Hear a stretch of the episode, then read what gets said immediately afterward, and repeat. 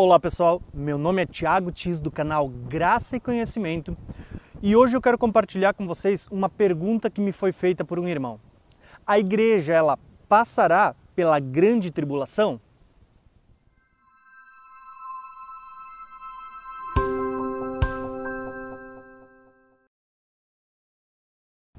O sexto motivo, ele está relacionado com algumas interpretações errôneas usadas para sustentar um arrebatamento secreto, invisível. Vou citar aqui um texto. 1 Coríntios 15, versículos 51 e 53 diz o seguinte: Eis que lhes digo um mistério: nem todos dormiremos, mas todos seremos transformados. O texto está falando sobre a ressurreição dos mortos e sobre a transformação que ocorrerá por ocasião da vinda de Jesus. Então ele diz, versículo 52, num momento, num abrir e fechar de olhos, ao som da última trombeta, tá? pois a trombeta soará, os mortos ressuscitarão incorruptíveis e nós seremos transformados. O texto aqui, embora ele esteja falando da vinda de Jesus e do arrebatamento, de forma indireta, ele está falando diretamente sobre a ressurreição dos mortos e sobre a transformação do nosso corpo. O capítulo 15 de 1 Coríntios é conhecido como o capítulo da ressurreição, onde Paulo fala sobre a ressurreição. Então entenda que quando Paulo fala que será rápido como um abrir e fechar de olhos, ele não está falando do arrebatamento e sim da transformação do nosso corpo, corruptível em um corpo incorruptível, nosso corpo mortal em um corpo imortal e glorificado. Tá? Então, o que será rápido como um abrir e fechar de olhos não é o arrebatamento, e sim a transformação do nosso corpo. O sétimo motivo ele também está nesse texto. Prestem atenção na leitura.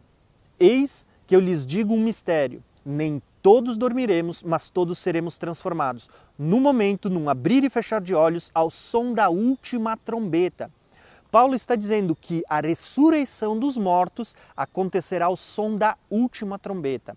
E a última trombeta, ela é a mesma trombeta de Apocalipse, capítulo 10 e capítulo 11, que é a sétima trombeta que está sendo tocada no final da grande tribulação. É a última, então não pode ser antes da grande tribulação.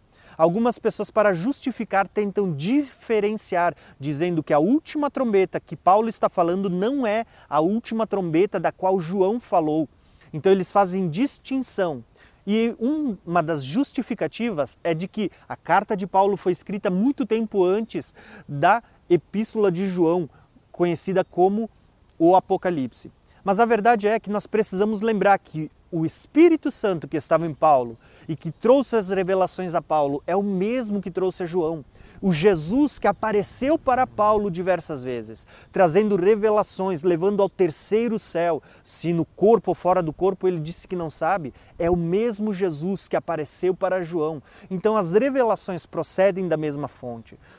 Se esse argumento fosse válido, então a gente não poderia confiar em Daniel e Apocalipse, porque também foram escritos em tempos distintos. Então entenda, a última trombeta da qual Paulo fala também é a última trombeta das sete da qual João está falando. A revelação é a mesma, basta você ler os contextos. E Paulo está dizendo: a ressurreição dos mortos acontecerá ao som da última trombeta. E quando essa trombeta acontece? Lá na sétima trombeta, no final da grande tribulação.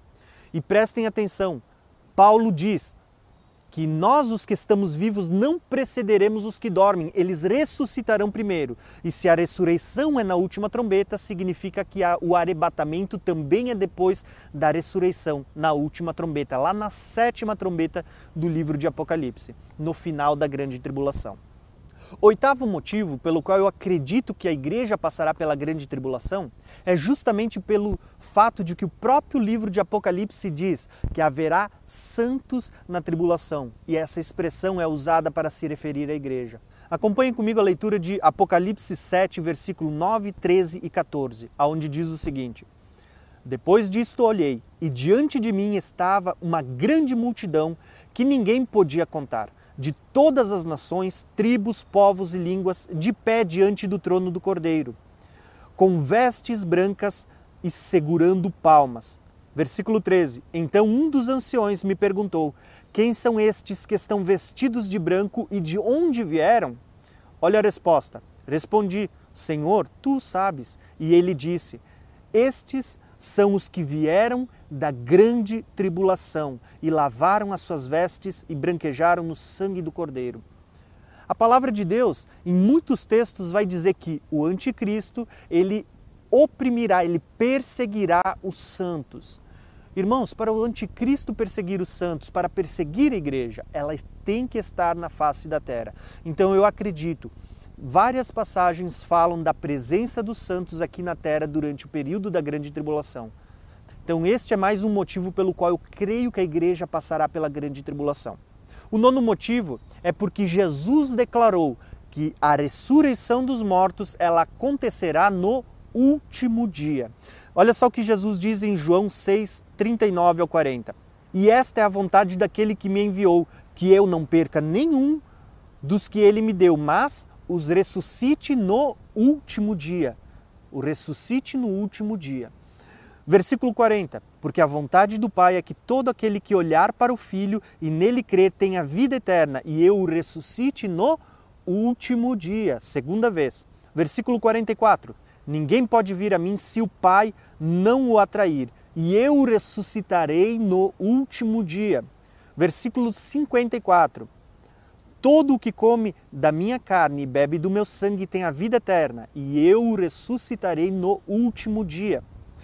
Essa mensagem ela era tão clara, tão específica de Jesus, que a ressurreição seria só no último dia, que quando Jesus vai falar sobre a ressurreição de Lázaro, que ele ia voltar à vida, uma das irmãs de Lázaro diz: Sim, Jesus, eu entendo que você está falando, que o meu irmão vai ressuscitar no último dia, porque eles entendiam, essa era a pregação de Jesus. Agora, se Jesus está dizendo que a ressurreição é no, no, último dia, ele não pode ocorrer sete anos antes ou um período antes de chegar o último dia. E o último dia, ele é também o dia da vinda do Senhor, que acontece no final da grande tribulação. E nós precisamos entender que sem ressurreição dos mortos também não pode haver arrebatamento, porque Paulo diz que eles ressuscitarão primeiro e depois nós, os que estivermos vivos, seremos arrebatados. Antes ressurreição, depois arrebatamento. Então, se a ressurreição é no último dia, o arrebatamento também acontece no último dia. O décimo motivo ele está relacionado com a declaração em Apocalipse sobre a primeira ressurreição aonde Apocalipse vai falar que a primeira ressurreição ela não acontece antes da tribulação, e sim logo após a tribulação. Prestem atenção em Apocalipse 20, versículo 1 ao 6. E vi descer do céu um anjo que trazia na mão a chave do abismo, uma grande corrente, e ele prendeu o dragão, a antiga serpente que é diabo Satanás, e a corentou por mil anos, e lançou no abismo, e fechou e pôs um selo sobre ele, para assim impedi-lo de enganar as nações, até que terminasse os mil anos. Depois disso é necessário que ele seja solto por um pouco de tempo. Vi tronos em que se assentaram aqueles que havia sido dada autoridade para julgar, e vi as almas dos que foram decapitados por causa do testemunho de Jesus e da palavra de Deus. Eles não tinham adorado a besta nem a sua imagem, e não tinham recebido a sua marca na testa ou na mão. Eles ressuscitaram, olha, está falando de ressurreição, eles ressuscitaram e reinaram com Cristo durante os mil anos. Então está falando de uma ressurreição que vai acontecer antes do período do milênio. Agora olha o que o texto vai dizer para nós, versículo 5. O restante dos mortos não voltou a viver até que se completasse os mil anos. Esta, esta ressurreição da qual ele está falando, ele vai dizer, esta é a primeira ressurreição. E felizes os santos que participam da primeira ressurreição, porque a segunda morte não tem poder sobre eles. Eles serão sacerdotes de Deus e de Cristo e reinarão com ele durante os mil anos.